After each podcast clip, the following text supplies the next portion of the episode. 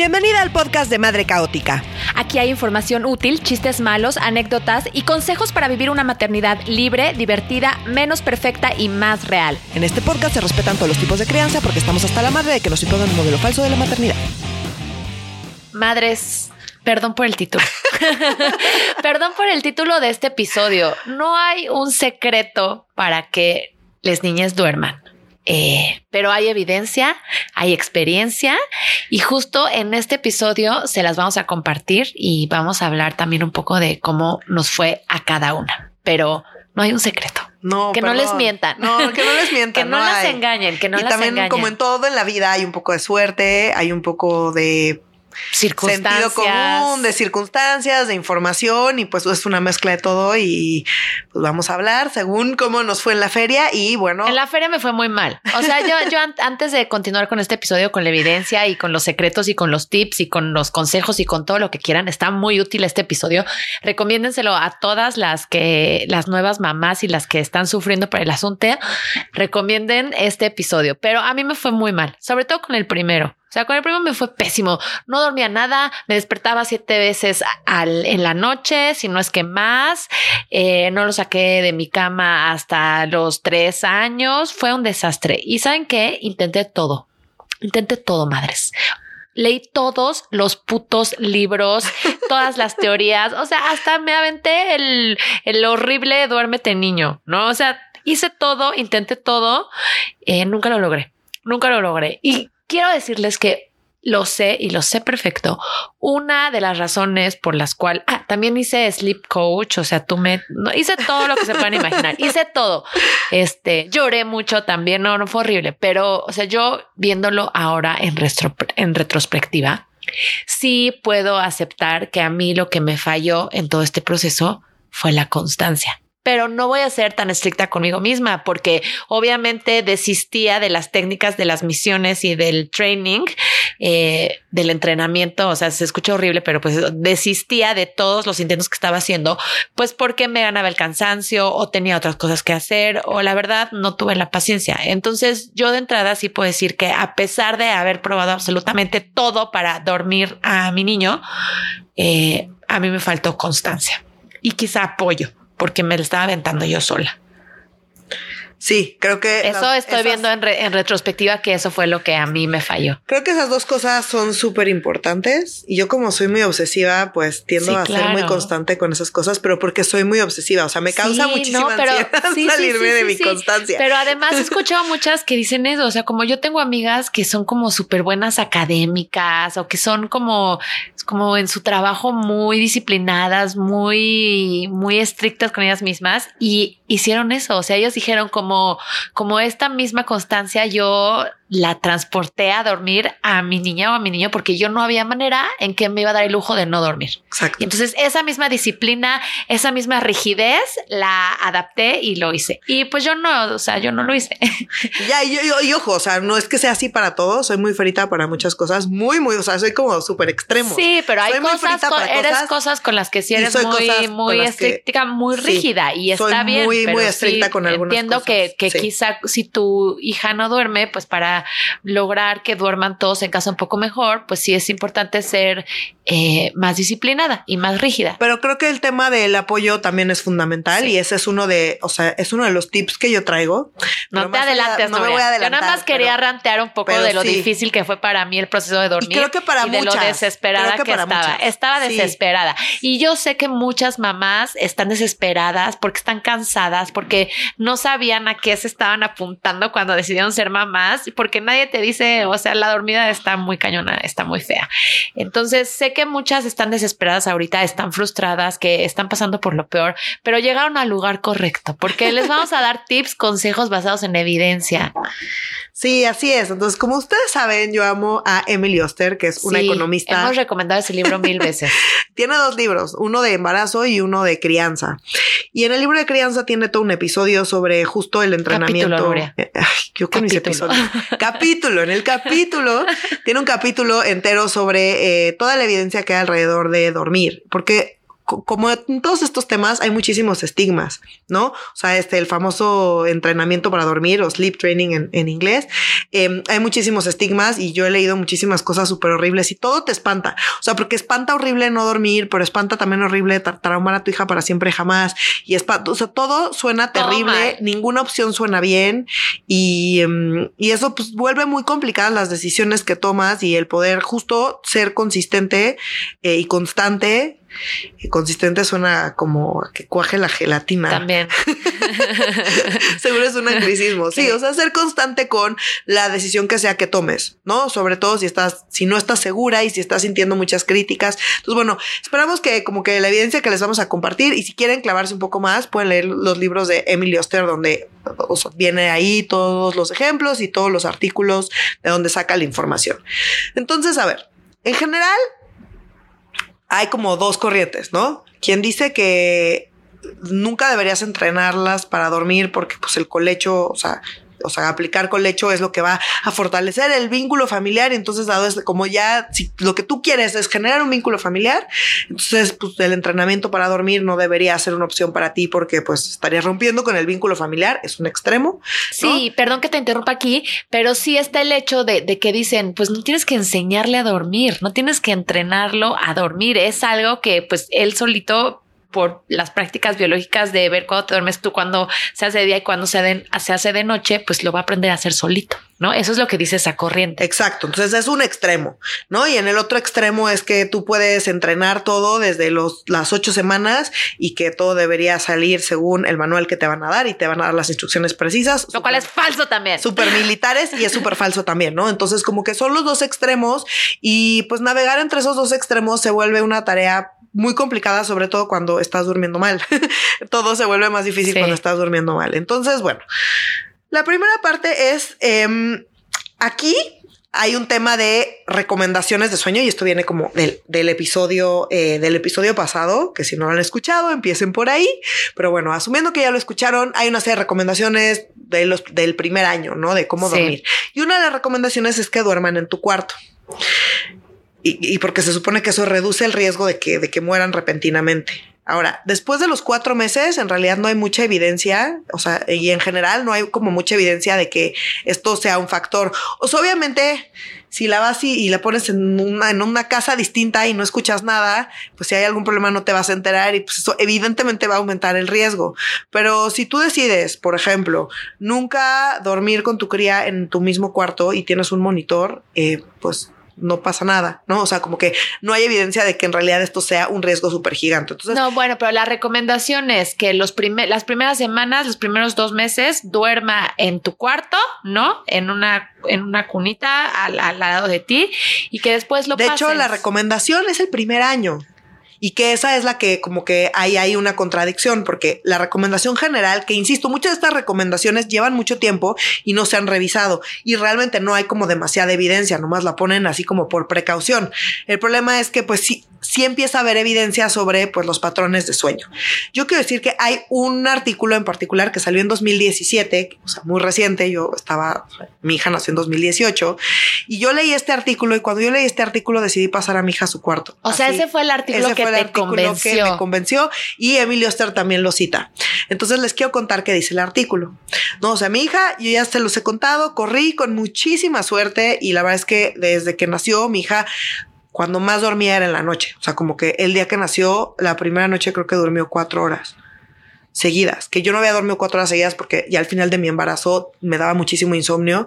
Entonces, cuatro horas seguidas para mí fue de no, pues, y ya de ahí, o sea, como que dormía cuatro, cinco, seis, o sea, como que fue durmiendo cada vez más. Entonces, realmente quiero insistir mucho en esto. Yo corrí con muchísima suerte eh, y eso pues fue un factor que ayudó a todo lo demás. Sí, o sea, quiero ser como muy, muy explícita con que tuve mucha suerte y eso fue un factor y pues agradezco al universo el haber sido tan suertuda. O sea, como que algo no bueno hiciste en tu vida anterior. Exacto, algo bueno hice en mi vida anterior, quiero decirlo. O sea, como que lo demás ayudó, pero, pero sí para, o sea, para empezar corrí con buena suerte. Quiero ser muy enfática en esa parte. Entonces, em, lo que dice este artículo es que empezaron a seguir cuáles eran como eh, las las prácticas de sueño y la higiene de sueño y fueron siguiendo a los bebés, a, a, distintos bebés y conforme fueron creciendo. Entonces tenían evidencia no nada más de mientras eran bebés, sino también ya más adelante, ya cuando eran niñas y niños un poco más grandes, cómo estaba su higiene de sueño. Y descubrieron que aquellos que dormían en su propio cuarto, y sobre todo a partir de los cuatro meses te decían, si ya duerme más de no me acuerdo cuántas horas, pero mi hija ya dormía esas horas, eh, conviene pasarla a su propio cuarto. Duermen más tiempo duermen mejor y esos buenos hábitos de sueño se mantienen hasta la infancia. Entonces, como que yo dije, oye, pues a mí me la, o sea, como que me gustaría no tener que cuchichear en la noche, no tener que estar preocupada de si prendo o apago la luz, del volumen de la tele, de, de poder platicar, de poder decir cosas por no quererla despertar. Y siento que pues me vendría a mí bien o sea, como pues que se fuera a su cuarto, dado que ya cumple. Y si además eso hay evidencia de que le puede ayudar a mi hija, pues qué mejor. Entonces yo llegué con el paper, se lo enseñé a mi esposo y me dijo, bueno, pues vamos a intentarlo. Eh, obviamente pusimos un monitor y la llevamos a su cuarto y la verdad nos fue súper bien. Entonces, pero este fue el artículo que me hizo, que me hizo tomar esa decisión, a pesar de que yo sabía que muchas recomendaciones decían que pues el primer año en tu cuarto. Pero pues a mí como que no sé, en mi cabeza tuvo sentido decir, bueno, pues sí tiene sentido que esté completamente oscuro, que no haya ruido, que tenga mejores condiciones para dormir bien. O sea, me, no sé, en mi cabeza tuvo sentido. dije, lo vamos a intentar y suena que va a mejorar mi vida, la suya y la de todo el mundo aquí. Y en efecto, esa fue mi experiencia. Nunca la dejaste llorar. Hubo una ocasión donde la dejé llorar muchos meses después y ahorita quiero tocar como ese, ese momento porque yo debo decir que dado que esta fue mi experiencia y por eso quise empezar por ahí, nunca me clavé en toda la literatura de para dormir porque pues ese no era, entonces yo tenía otros temas, como mi hija, por ejemplo, en el día no tomaba siestas como no tomaba siestas. Y cuando llegaba a dormirse se dormía 5 o 10 minutos. Y yo escuchaba que las mamás decían, ay, si tuve dos horas para hacer mis cosas y yo como, yo no, yo no, yo no tengo esas, o sea, yo no tenía tiempo en el día, mi hija estaba despierta todo el día y le gustaba que las angolotearas todo el tiempo, o sea, como que era muy demandante en el día, pero en la noche dormía. Y el pediatra me decía, pues por unas otras, por otras. Unas por otras, totalmente. pero bueno, para mí era muy importante dormir en la noche, sigue siendo muy importante dormir en la noche, entonces bueno, como bien dices, unas por otras, eso me decía el pediatra, ese era mi tema, ¿no? Pero bueno, en la noche en realidad nunca leí nada sobre, eh, sobre el sueño y entrenamiento de sueño y demás, a diferencia de ti, porque ese no era mi tema, yo tenía otros temas, ese no era uno de ellos. Entonces me enfrenté a un problema unos meses después. Pero antes de llegar a ese tema, o sea, al problema al que me enfrenté, quiero regresarme un poco a hablar sobre el entrenamiento de sueño y todo el, como la información que hay alrededor de esto, ¿no? Entonces, a ver, el entrenamiento de sueño hay tres maneras de hacerlo y hay gente que dice que es lo peor que puedes hacer. Entonces, eh, es lo peor que puedes hacer no tenemos evidencia, esto es muy importante decirlo, no tenemos evidencia de ah, Pero a ver, te voy a parar tantito. A lo que nos referimos con entrenamiento de sueño. Es al que dicen dejarlo llorar. A esta técnica en la que para que tu bebé aprenda a dormir, eh, lo, lo, hay diferentes como métodos y, diferentes cosas que puedes hacer, pero pues la idea es como de que aprenda a dormirse solito, ¿no? Que no lo tengas que arrullar, que no lo tengas que sangolotear mil veces, que no le tengas que dar pecho, que no le tengas que dar la mamila y se quede dormido. O sea, que lo dejes despiertito en, en la cama y lo enseñes a dormir solito, ¿no? Y esto hay diferentes intensidades de este entrenamiento de sueño. Exacto. Y una de ellas es que lo acompañes y otra es que de plano, en el otro extremo, cierras la puerta y lo dejas llorar y el bebé se va a dormir. Exacto. Y va a aprender a dormirse y luego ya no va a tener que llorar. Y hay una intermedia donde cuando llorabas y cada vez te esperas más, a ir. ¿no? Entonces primero vas luego, luego, después te esperas 10 minutos para ir y cada vez estás menos tiempo hasta que dejas de ir, ¿no? Entonces, ojo, hay evidencia de que de hecho, si mantienes la constancia en cualquiera de estas técnicas, funciona. Eh, funciona un poco menos bien, digamos, las que vas, pero no haces nada. Entonces, este se supone que funciona un poco peor, pero las tres, o sea, si tú mantienes la constancia, tienes un plan y mantienes la constancia, hay evidencia de que todas estas funcionan. De eso sí tenemos evidencia. De hecho, tenemos evidencia de que hay ventajas y las ventajas son para las mamás y los papás, mejora su salud mental, y su descanso, obviamente. Y también hay algunos estudios donde siguen a, a, pues, a las crías y ven que mejoran su humor y su sociabilidad y sí, pues, se, atribuye, mejor, claro. se atribuye a que pues están más descansadas y por lo tanto pues, son más sociables, están de mejor humor y, y, y pues eso mejora. Ahora, en el otro extremo está en siempre en algún momento pues van a llorar y tú vas a no atender ese llanto. ¿No? Porque es como parte del entrenamiento. Y hay una corriente de psicólogos que dicen que esto les genera traumas a los niños. Para siempre. para siempre. Y que el hecho de que se sientan que cuando lloran su mamá o su papá no acuden, pues les hace daños eh, conductuales o psicológicos, ¿no? Ahora, es importante decir que no hay evidencia sobre esto tercero. O sea, o sea, quienes dicen esto son, digamos, son conjeturas teóricas, pero hay, o sea, hay poca evidencia para estos temas, pero lo que se ha estudiado no han encontrado evidencia de que en efecto haya efectos negativos. Entonces no sabemos, no sabemos. Son como suposiciones. Son conjeturas. En este podcast no vamos a decir que sí les hace daño o que no nos hace daño. O sea, lo que les vamos a decir otra vez es no hay evidencia, hagan lo que les funcione. Pero evidencia no existe. La evidencia de que hace daño no existe. Y hay, sí hay algo de evidencia de que funcionan los métodos y de que, de hecho, pues mejora las condiciones de vida tanto de madres y padres como de las propias crías. Y tiene que ver con cada mamá y con cada papá. O sea, yo no puedo. No pude, pero, o sea, no pude ni medio llanto. No puedo. Me, me generaba angustia, este, me sentía muy mal, no pude hacerlo y, y, no lo logré. Lo intenté, o sea, lo intenté y no podía, sufría más yo. O sea, yo me acuerdo en esta escena de ya lo tengo que lograr porque puta madre, tengo que dormir, tengo que lograr ya que llore, pero que duerma. Y fueron, la vez que lo intenté, fueron como 10 minutos los peores de mi vida, yo echándome un mezcal afuera mientras escuchaba los llantos diciendo no voy a ir, no voy a ir, pero pues estaba sufriendo muchísimo. O sea, no me, no me funcionó, no lo hice. Pero sí conozco amigas y amigos, o sea, los conozco, que lo hicieron un par de noches, que lo hicieron un rato y les funcionó. Y su bebé duerme perfecto. Y no voy a decir tiene traumas, no tiene traumas, no sabemos, no hay evidencia, pero les funcionó. Les funcionó, fueron constantes y lo lograron. Sí, o sea, de que funciona para que duerman mejor, de eso sí hay evidencia. Entonces, ¿no? Ahora, ¿qué tan intenso lo haces? Pues como dices, también hay muchos factores que intervienen. O sea, uno es naturalmente cómo duermen, o sea, ese es importante. Otro es cuando empiezas. Entonces dicen, bueno, pues ¿cuándo puedo empezar? O sea, aquí es importante también entender que los objetivos, depende de cuándo empieces, pues es el objetivo que tienes. Si empiezas a las ocho semanas, tu objetivo no puede ser que duerma 12 horas para, o sea, y que no se despierte porque eso que comer. no es razonable, le va a dar hambre. Tiene que comer. O sea, que puedan pasar toda la noche sin comer, eso sucede casi hasta el año. Entonces, antes de eso, pues aspiras a que duerman cuatro, cinco, seis horas y después y se despierten quizá una o dos veces en la noche de manera consistente, siempre más o menos a la misma hora, ¿no? O sea, como que a eso aspiras al principio.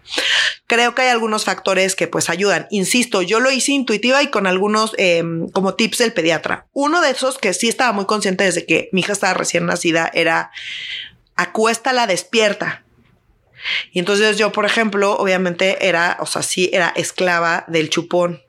El chupón y yo éramos amigas y, y, también que a mi hija le, le latía el chupón, porque hay bebés que no les late el chupón. Los míos no le latieron ninguna de los dos de Entonces, mis O sea, sin chupón no sé si lo hubiera logrado.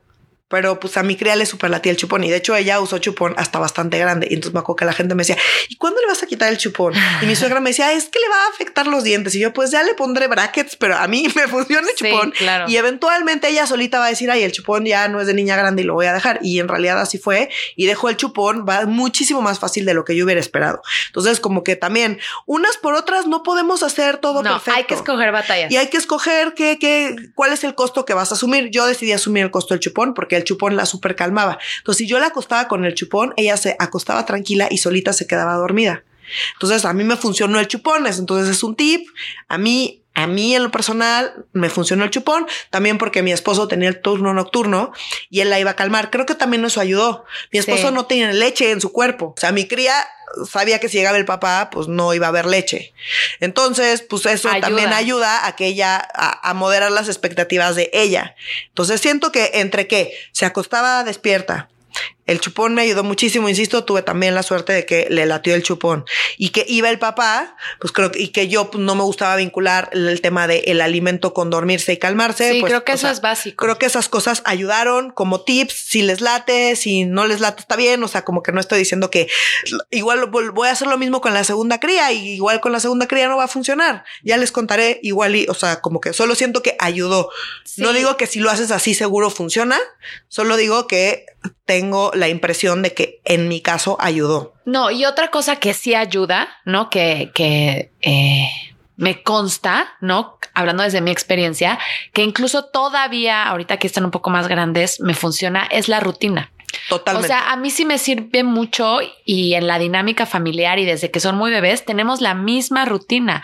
O sea, como que cenan, se bañan eh, y luego viene la hora de dormir. Y hacer esas tres cosas todos los días nos ayuda muchísimo. E incluso ahora que ya están más grandes. O sea, ellos lo saben. A tal hora me meto a ceno, me meto a bañar y me duermo. Y esa rutina sí nos ayuda muchísimo como hacerles más fácil el proceso de dormir. Es de- lo único que puedo decir que me funciona. Y de hecho en todos los métodos, o sea, justo que bueno que lo mencionas, porque en todos los métodos incluye eh, la rutina. O sea, la Sí. rutina es un factor súper importante en, en este, en todos, pues, porque les es importante la rutina, porque les da certeza y estructura y demás, pero en particular a la hora de dormir es algo muy importante. Sí. Entonces, a ver. Ese es el secreto, ajá, haciéndolo. rutina, constancia y hay como que algunos tips extra. Entonces, bueno, ya habiendo dicho todo esto, yo estas cosas las sabía vagamente, yo no me puse a investigar, o sea, sí sobre cosas de higiene del sueño, pero muy generales, no sobre entrenamiento para dormir, porque pues les digo, yo afortunadamente no fue un problema que tuve. El punto es que cuando mi hija tenía pues casi un año, tenía como 11 meses, yo creo, un día se, o sea, se despertó así a las 3, 4 de la mañana y empezó a llorar. Fue mi esposo porque pues a él le tocaba el turno nocturno. Estuve intentando calmarla y nada, y nada, y nada. Y después de hora y media llegó desesperado conmigo a decir, por favor, ayúdame porque no sé qué hacer. No, o sea, no la puedo calmar llevamos hora y media y no, no sé qué está pasando. Entonces llegué yo, intenté calmarla, fracaso. Regresó él, intentó calmar fracaso total que llevamos, o sea, varias horas. Y era una cosa así de esto, esto es insostenible. Ella ya dormía en su cuarto, ya, o sea, ya dormía toda la noche. Entonces ya yo sucumbí y dije, bueno, pues, o sea, le voy a dar de comer y le di leche y pues se calmó y se durmió. Y ya fue como, ok, regresemos a dormir. Y era casi de día, pero dijimos, bueno, pues ok. Un ratito. Y todo bien hasta que al día siguiente, exactamente a la misma hora, Se paró. se Por- despierta y empieza a llorar. Y mi esposo y yo nos volteamos a ver con cara de no. O sea, ella ya, Ya sabemos dormía. que, o sea, duerme toda la noche. Ya sabemos que no necesita esta toma. Ya sabemos que no la necesita. No, o sea, no la queremos acostumbrar a, a- a que hay la nueva toma de las 3 de la mañana al año. Dijimos, no, no, esto no, no, no, no queremos.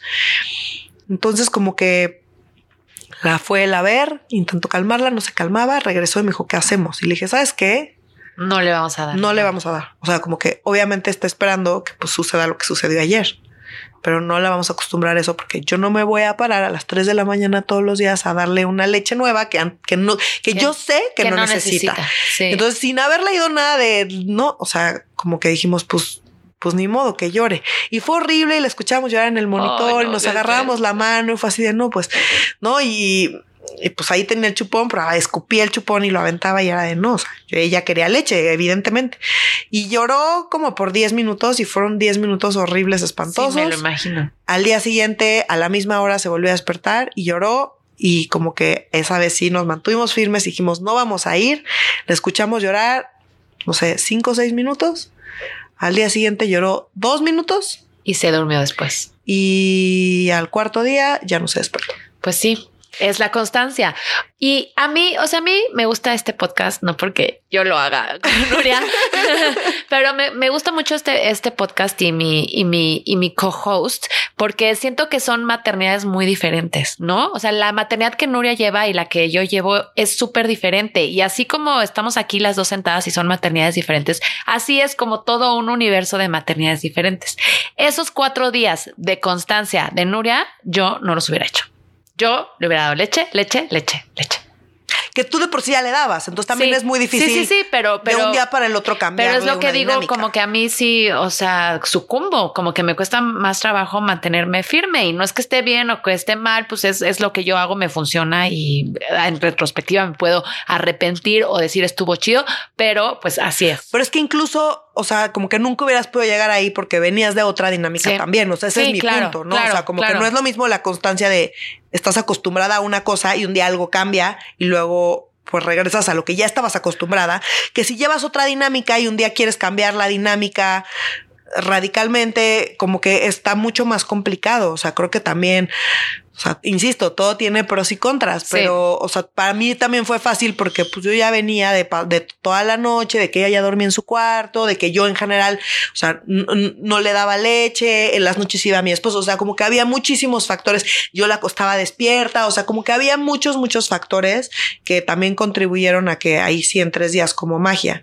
O sea, sí hubo constancia, pero también hubo muchos elementos ahí que siento que, sí contribuyeron y no es como que, hay en tres días, o sea, le voy a recomendar a todas porque en tres días solucionan todos sus problemas, porque creo que no, hay muchos factores. Empezando, quiero insistir mucho con la buena suerte que tuvimos con ella, que siempre durmió de acuerdo, bien. De acuerdo. Pero bueno, madres, creo que necesitamos tambores como para cerrar esto, porque les vamos a decir las cosas que no funcionaron. Les vamos a decir los secretos para que sus crías duerman.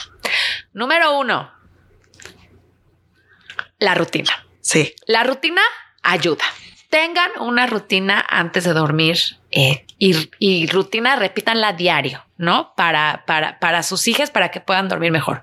Dos, tener las condiciones físicas para que su hija o su hijo duerma. A esto me refiero oscuro, sin ruido, eh, una cama cómoda, que no tenga frío, que no tenga calor y que no tenga eh, pues juguetes o cojines adentro de la cama, ¿no? Eso también cómo funciona. Es básico tener las condiciones. Cuatro, pues que no tenga hambre, ¿no? Sobre todo ya cuando están más grandes. Claro. Como, si tiene hambre no se va a poder dormir. Entonces cumplan con sus tomas, denle de comer bien y que no tenga hambre. Cinco, comprométanse con la decisión que decidan tomar. Sean constantes. O sea, si deciden que van a hacer el sleep training, eh, háganlo y comprométanse y traten de ser constantes. O sea, yo sé que es complicado, pero traten de hacerlo. Eh, y cinco, traten de no asociar la comida con dormirse o el arrullo con dormirse. O sea, como que ese tipo de asociaciones va a ser más difícil que puedan o aprendan a dormirse solitos. Eh, y dentro de esto de no asociar comida o movimiento con dormirse, entra como las ventajas que puede tener acostarlos despiertos, ponernos en la cuna despiertos, para que aprendan a dormirse solitas, ¿no? O sea, yo creo que estas cosas que acabo de decir, que ya no sé si son cinco o seis, son el secreto para que, para que las crías puedan dormir mejor y ustedes descansar. Estoy de acuerdo. ¿Agregarías alguna? O sea, nada más agregaría que si están muy desesperadas y están dispuestas a probar eh, esto del entrenamiento del sueño y demás, y si lo que las está impidiendo para hacerlo es como toda esta información con la que nos bombardean que las van a traumar para siempre, eh, pues que quizá lo tomen con como muchos granos de sal, esa información, que sepan que son en realidad conjeturas teóricas, que mm, están, están un poco exageradas, como en el sentido de que, por ejemplo, como parten de eh, la y lo pongo entre comillas, la evidencia que hay como de las prácticas romanas donde como que abandona, o sea, en unos orfanatos, no, en unos orfanatos donde como abandonaron así a un montón de bebés, o sea, era abandono total, ¿sabes? O sea, abandono, abandono, no nada más en la, o sea, en la noche, en el día, en todos lados. Entonces, pues sí, dejaron de llorar porque pues nadie, nadie las pelaba ni en el día, ni en la noche, ni para dormir, ni para no dormir, ni para nada, ¿sabes? O sea, había todo tipo de maltrato y obviamente pues tuvieron... Eh, repercusiones psicológicas muy importantes. Pero pues eso es un caso como súper extremo de maltrato y de, o sea, abierto a, abandono total a las crías que pues no se parece a, eh, a una rutina y a una estrategia como estructurada para que pues sus crías puedan dormir mejor. Claro. Y, de hecho la evidencia apunta más hacia ventaja, que tiene más ventajas que los posibles efectos negativos de trauma. Porque también pobres bebés, o sea, también quieren dormir, todo el mundo necesita. Y lo necesita. dormir, ¿no? Sí. Y, otra vez, o sea, yo no pude hacerlo, eh, no lo hice, pero conozco a mil, mil amigas, mil mamás, mil exageré, pero a varias, este, que, que les funcionó y, y sus crías están perfectos, su vínculo está perfecto, su conexión está perfecta. Entonces, pues Sí, o sea, si eso es algo que las está deteniendo, pues que sepan que, que no hay motivos suficientes como para que eso las detenga y si hay motivos para intentar dormir mejor ustedes, mejorar su salud mental y el humor y, e, y, la salud en general de sus crías y su higiene de sueño. Creo que es algo que, que vale la pena y que no se dejen como influenciar por el, la posibilidad de traumarlas. Traumarlas las vamos a traumar. De una u y no va a ser por, o sea, y no va a ser necesariamente por eso, va a ser de una u otra manera las vamos a traumar.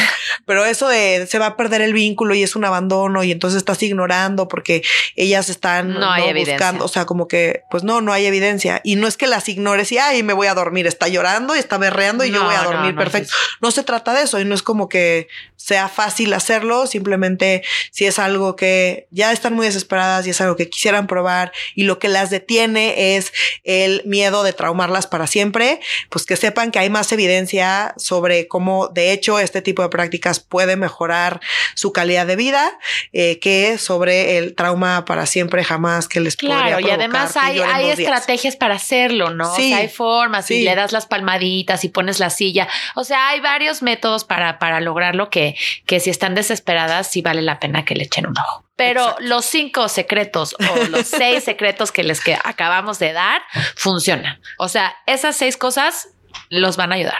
De acuerdo. Y pues nada, si tienen la ventaja como yo de que les late el chupón, pues definitivamente creo que es algo que, vale la pena intentar porque a mí me ayudó muchísimo. Entonces, pues bueno, nada, si les van a decir que les van a los dientes y quién sabe qué cosas, pues nada. O sea, y quizá después les cuesta trabajo quitárselos pero como otras cosas, igual que costó trabajo quitar el pecho, igual y costó trabajo que dejen el pañal, pues así vamos. Sí, va a haber cosas que les va a costar más que otras, normal, pero no pueden hacer todo, pero no hay una manera perfecta de hacer las cosas. No hay una manera perfecta. Y hay muchas alternativas, entonces nada más las queremos invitar a que prueben las alternativas y que no dejen de probar cosas porque alguien les dijo que las van a traumar para siempre. Y lo que sí no pueden hacer ya, ya tenemos que acabar este episodio, ¿verdad? Ya, me tengo que ir yo, Mauricio. Pero lo que sí, lo que sí no pueden hacer, que, que como que es algo que también yo soy muy insistente. O sea, si hay algo que no está funcionando bien en su cotidianidad, en su maternidad, en su crianza, o sea, sí tienen que hacer algo para cambiarlo. Como no nos podemos quedar con los brazos cruzados. O sea, sí hay que hacer algo. Yo cuando estaba muy desesperada, me acuerdo que fui con mi tía y le dije, o sea, tía, es que ya no puedo. Y entonces ella me dijo, a ver, Jimena, a ver cómo le haces, pero haces que ese niño se duerma. Me dijo, haz lo que tengas que hacer. En mi caso, el colecho. Me salvó. Pero, o sea, lo que hay que hacer es hacer. O sea, no nos podemos quedar ahí sufriendo y sufriendo y sufriendo. Hay que resolver. Hay que resolver madres. Sí, o sea, si se quedan haciendo lo mismo porque alguien les dijo que es lo que había que hacer y no les funciona, pues les va a seguir sin funcionar. Igual y también no les funcionan los, los, los entrenamientos para dormir, pues entonces hagan otra cosa, pero háganlo, resuelvan, hagan lo que tengan que hacer para estar bien siempre. De acuerdo. Amén. Sí, Adiós. Sí, de acuerdo. Sí, sí, sí, sí. Háganlo y también usen, o sea, atrévanse a usar más su sentido común y su, su, su experiencia y lo que les suena lógico. Sí. Y, y, ya, y cuéntanos si les funciona o no les funciona, qué les ha funcionado. Y pues siempre es bueno escuchar experiencias de alguien más, eh, independientemente de si vamos a seguir los tips o no los vamos a seguir. Siempre es reconfortante escuchar las experiencias de otras. Así es. Y aprender. Y no juzgar no juzgar. Y ya, y yo puedo seguir hable y hable, pero ya, ya nos vamos. Ya nos vamos. Nos vemos en la próxima, el próximo episodio. Adiós. Adiós.